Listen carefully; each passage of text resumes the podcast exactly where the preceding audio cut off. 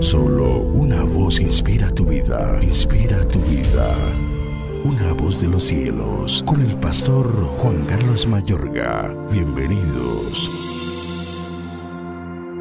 Entonces la serpiente dijo a la mujer, no moriréis, sino que sabe Dios que el día que comáis de él, serán abiertos vuestros ojos y seréis como Dios, sabiendo el bien y el mal. Y vio la mujer que el árbol era bueno para comer y que era agradable a los ojos y árbol codiciable para alcanzar la sabiduría, y tomó de su fruto y comió, y dio también a su marido, el cual comió así como ella. Génesis 3, 4 al 6. Protege tu mente de los ataques demoníacos.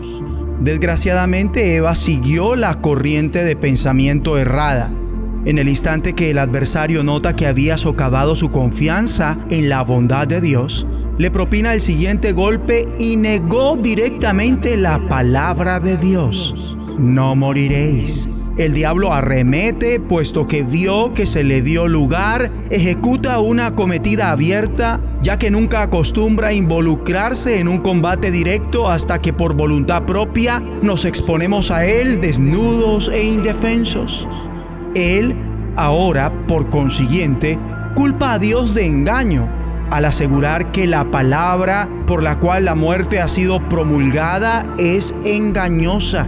Terrible tentación cuando al tiempo que Dios nos amenaza de muerte, no solo se dormita confiado, sino que se hace burla de Él.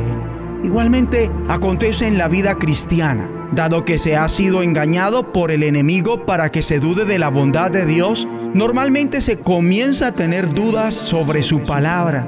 Lo segundo es secuela normal de lo primero. Lo que muchos creyentes sienten cuando sus mentes se encuentran bajo fuertes ataques demoníacos es que su mundo empieza a desmoronarse a su alrededor.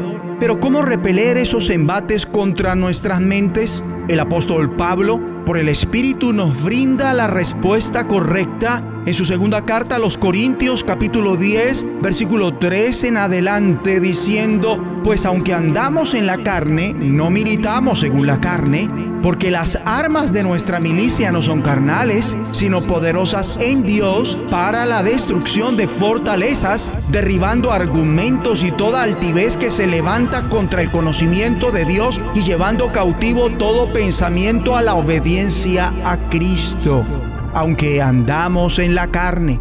Aquí la carne tiene que ver con nuestra humanidad.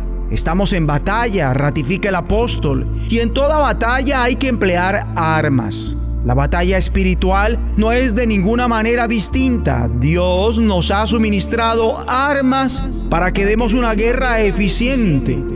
Pablo por el Espíritu enseña, nuestras armas no surgen de nuestra naturaleza humana, aún el más sobresaliente, habilidoso y vigoroso entre nosotros no es capaz de derrotar al adversario con quien luchamos, pero nuestras armas son celestiales y como surgen de Dios, son más poderosas que todo lo que el adversario puede traer en nuestra contra. Sobrado con ellas destruimos, demolemos las fortalezas del mal que hallemos y se opongan.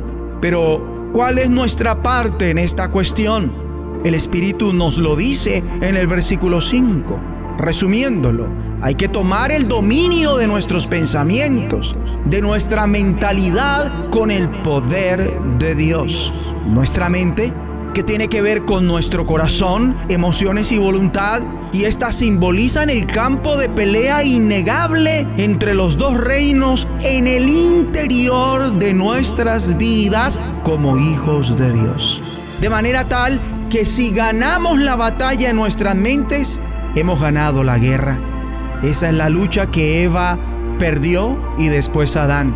Y pese a que todos padecemos los efectos de aquel fracaso hasta el día de hoy, la batalla se repite nuevamente, casi que diariamente, tanto en la mente como en el corazón de cada hijo e hija de Dios.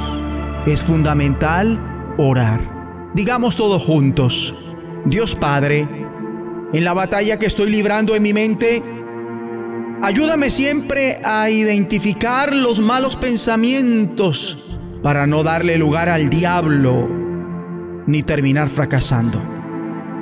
Dame poder para controlarlos, vencerlos y así ganar la guerra.